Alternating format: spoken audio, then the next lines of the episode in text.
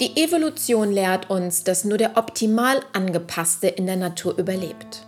Doch wie angepasst müssen und dürfen wir Menschen in unserem Geist sein, damit Menschlichkeit wieder Einzug hält in Unternehmen und in unser Verhalten?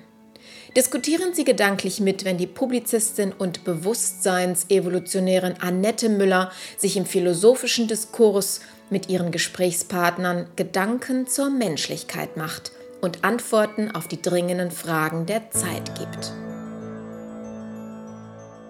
Willkommen zur Fortsetzung des Gesprächs Krise heißt Entscheidung. In diesem zweiten Teil sprechen Falk und Annette über Verantwortung. Vor allen Dingen über die Selbstverantwortung, die zwingend notwendig ist, wenn in einer Krise Entscheidungen getroffen werden müssen.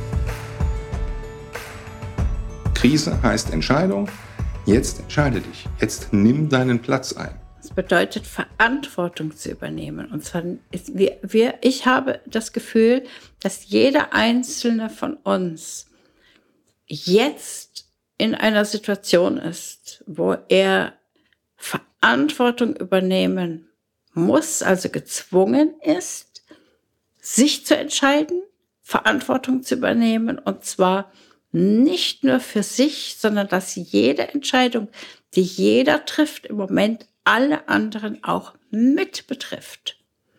Also das ist auch etwas, was ich in dieser Situation unglaublich spüre und beobachten kann, wie interdependent wir alle sind. Ja, dass die Entscheidung meines Nachbarns, zum Beispiel bei der Polizei anzurufen, weil er ein fremdes Fahrzeug vor meiner Haustür sieht, hat ja eine Auswirkung auf mein Leben. Also ich meine, das ist mir nicht passiert, aber ich habe es oft genug gehört.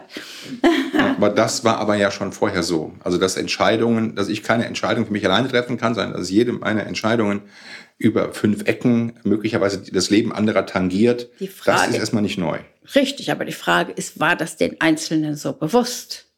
Ich glaube nicht. Ich glaube, dass wir hier durch diese wirklich sehr rohe, also ich empfinde das eine rohe Situation, ne? dass wir dadurch äh, so ein ganz großes Stück Authentizität und Echtheit zurückgewinnen und dass viele, viele Dinge, die vorher wichtig gewesen sind, jetzt nicht mehr so wichtig sind, sondern dass eben das im Vordergrund steht, was ich Atemluft nenne. Also Freiheit und atmen können, das ist für mich sehr eng zusammen.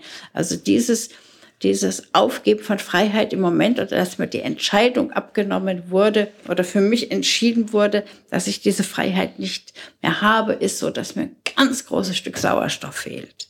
Na, Sauerstoff brauche ich ja, um zu leben, um zu agieren, um überhaupt hand, handlungsfähig zu nee, sein. Ist klar, man war abgewürgt, man war abgeschaltet. Und ich erinnere mich daran, dass die Restaurants wieder öffneten. Ich war relativ früh wieder in Restaurants auch essen. A, weil ich sowieso viel essen gehe. B, weil es natürlich auch schön ist, die heimische Wirtschaft zu unterstützen. Ich habe selten das Essen gehen so genossen. Ähm, Im Sinne von, das ist ein Stück Freiheit, die du wieder hast. Es ist ein Stück weit mehr atmen können. Es ist ein Stück weit Normalität. Also es ist schon so, dass ich diese Freiheit, die mir wieder gegeben worden ist, ich wieder zu schätzen wusste. Und das wäre ein positiver Effekt, wenn wir die Selbstverständlichkeiten, ich kann mich bewegen, ich kann jeden treffen, ich kann meine Meinung frei äußern, ich, das wurde mir genommen und jetzt habe ich ein höheres Bewusstsein dafür. Das wäre der positive Aspekt. Ähm, aber es hat natürlich auch negative Facetten.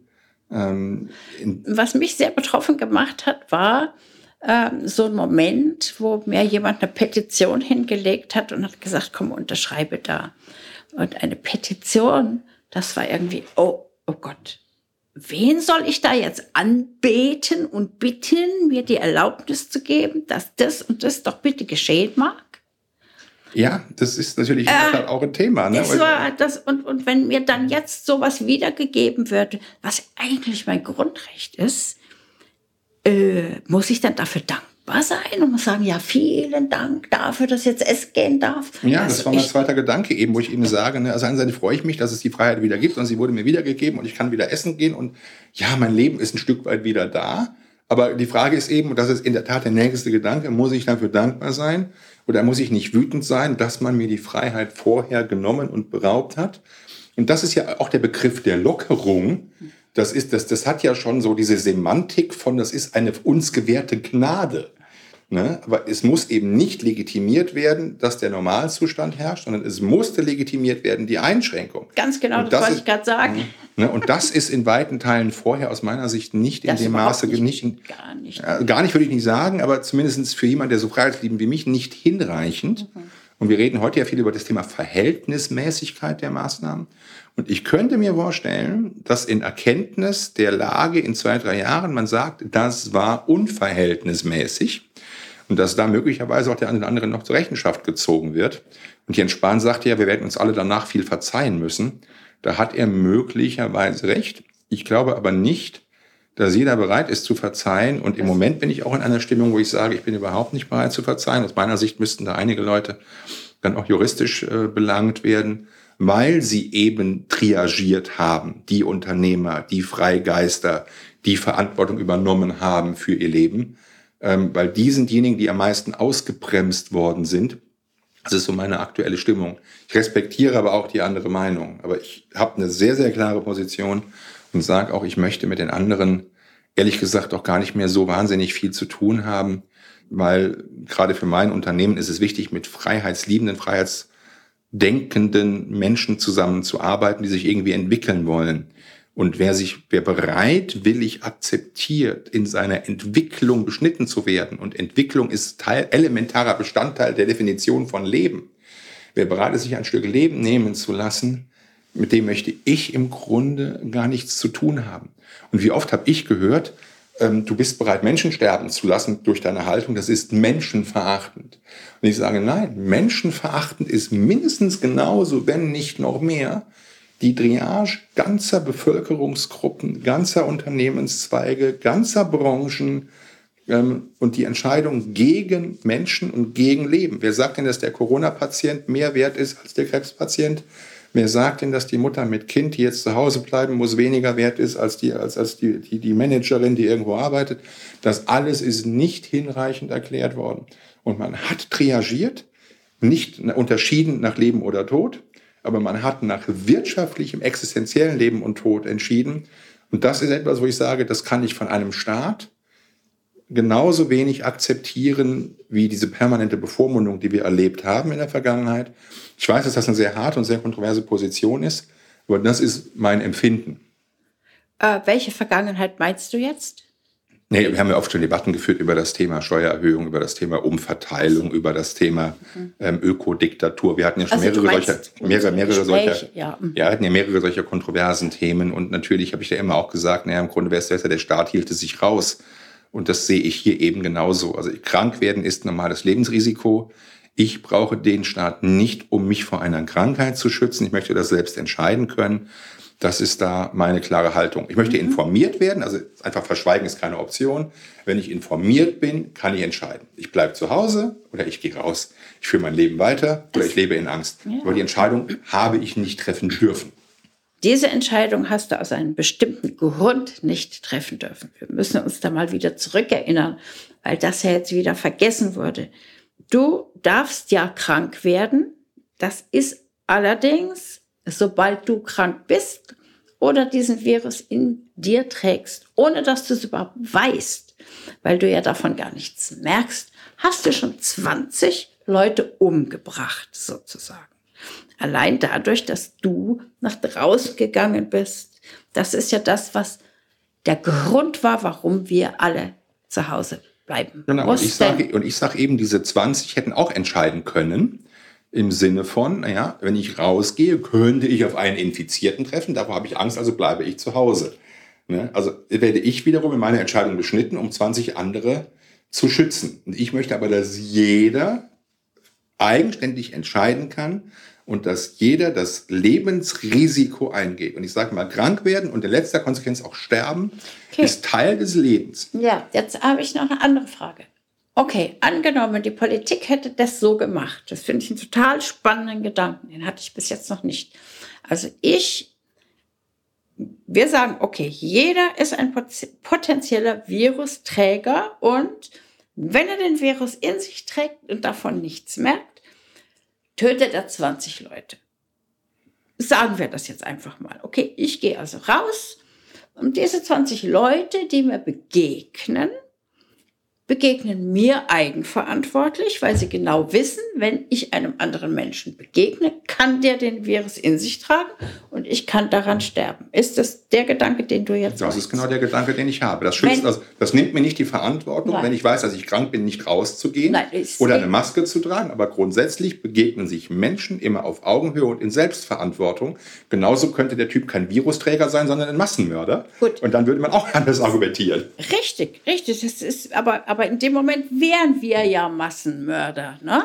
Aber meine Frage, wäre es denn den Ängstlichen erlaubt gewesen, zu Hause zu bleiben, nicht zur Arbeit zu gehen, ihr Geschäft zuzuschließen, die Kinder nicht zur Schule zu schicken und so weiter und so fort. Wäre das denen dann in dem Fall erlaubt gewesen oder musste man diesen Shutdown und Lockdown machen, damit genau solche ängstlichen Menschen überhaupt das Recht haben, zu Hause zu bleiben? Das ist meine Frage. Nee, das ist eine Frage des Gesetzes. Also natürlich besteht eine allgemeine Schulpflicht.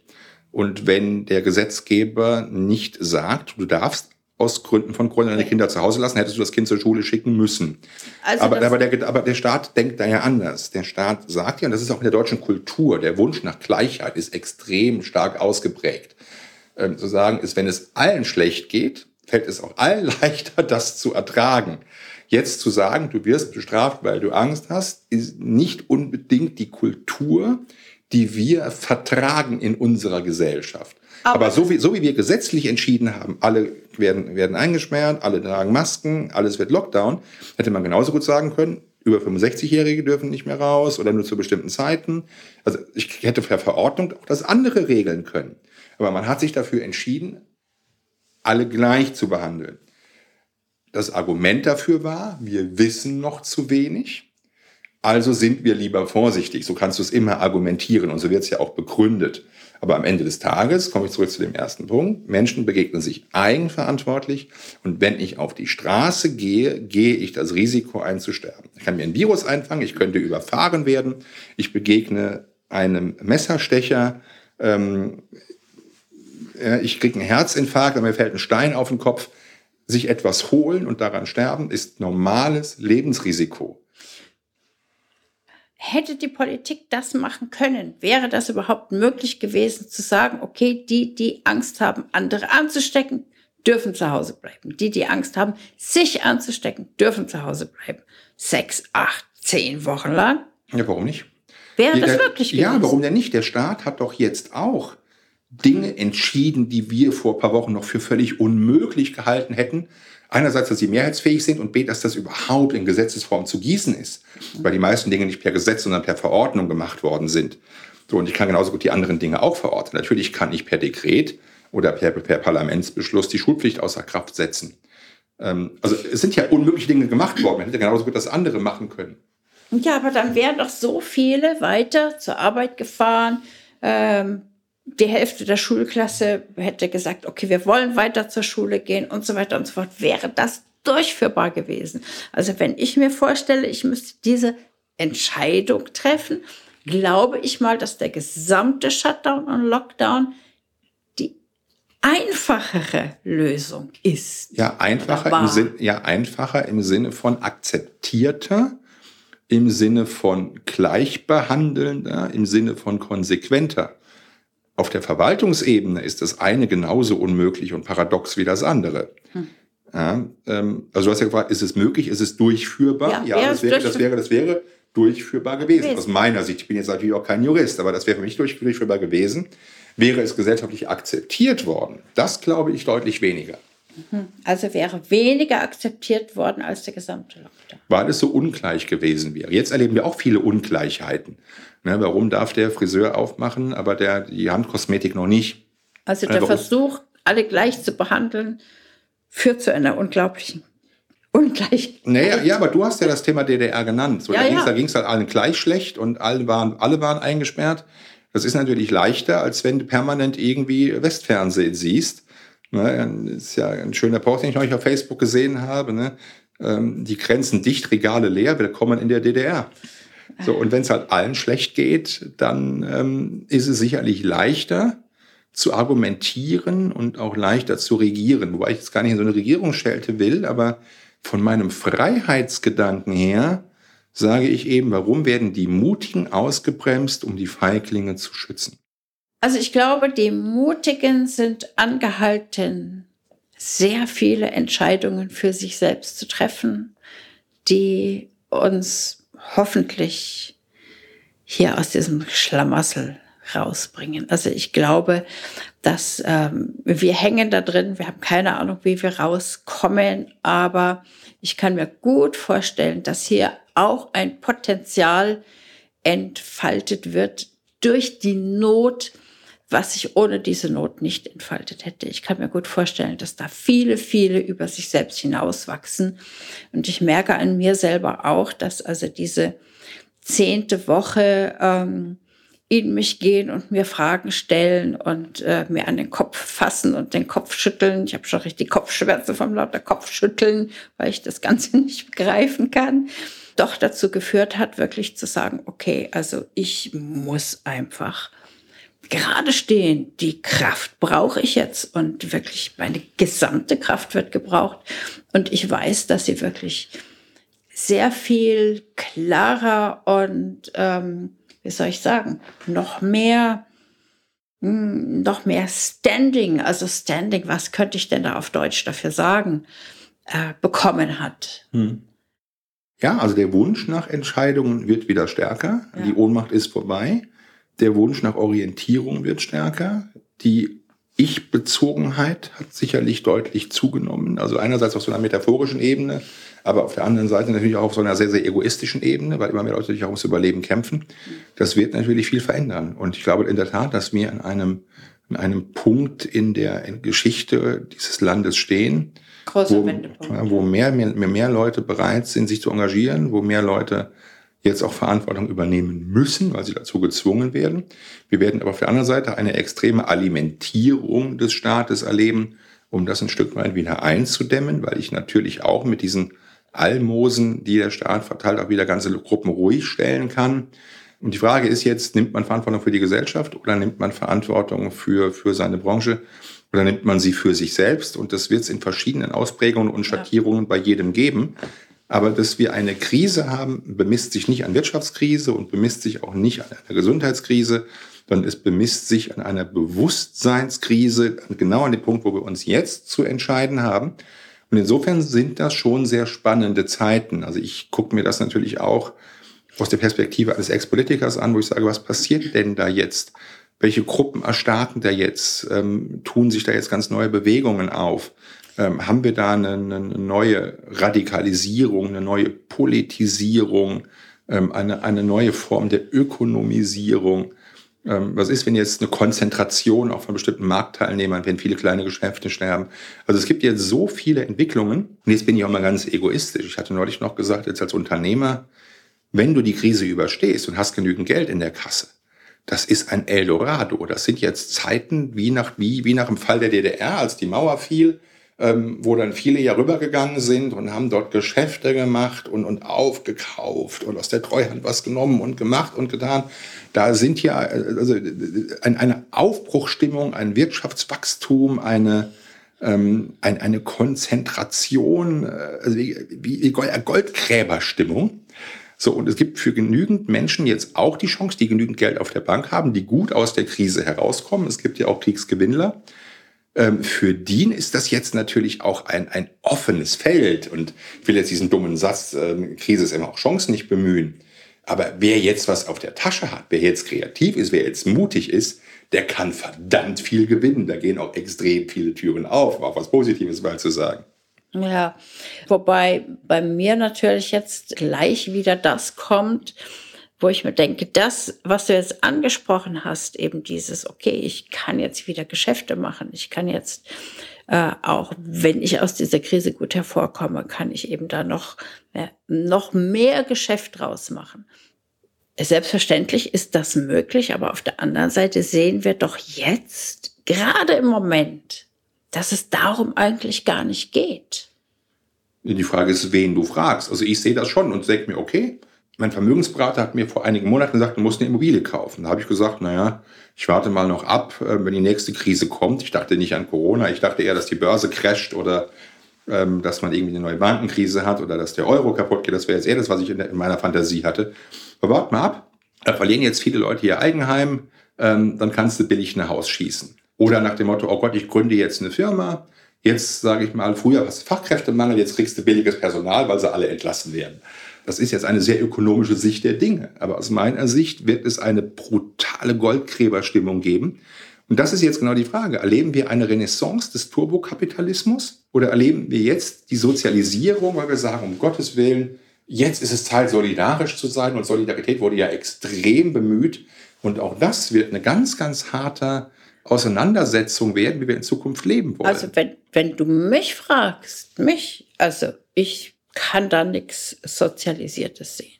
Ich sehe da auch nichts Gemeinschaftliches, von oben herab nach unten. Ich sehe das auch nicht gutwillig. Ja, also ich sehe das genau so, wie du das jetzt gerade geschildert hast, wobei ich das jetzt nicht beurteilen will, aber ähm, ich bin schon mehr für das, eher für das Menschliche als für das rein kapitalistische, denn das, was hier jetzt passiert, ist ja das Kapitalistische. Wir ja. sehen es ja jetzt, was, was, was äh, durch dieses kapitalistische Denken auf uns zukommt.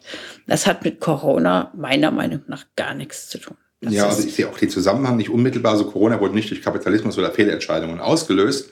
Aber am Ende auch da, ne, Krise heißt Entscheidungen, Krise bedeutet Wendepunkte. Wenn du jetzt ökonomisch denkst, ähm, hast du natürlich jetzt einfach Riesenchancen. Und es gibt den schönen Bankerspruch, Geld ist nie weg, es hat nur jemand anders. Und jetzt werden relativ viele Menschen verarmen. Und irgendwo muss auch dieses ganze Staatsgeld hin. Wir sehen jetzt schon, dass die Börse wieder extrem gestiegen ist. Äh, wir werden noch einen weiteren Anstieg der Immobilienpreise erleben, weil am Ende schüttet der Staat Gelder aus, um Menschen zu helfen.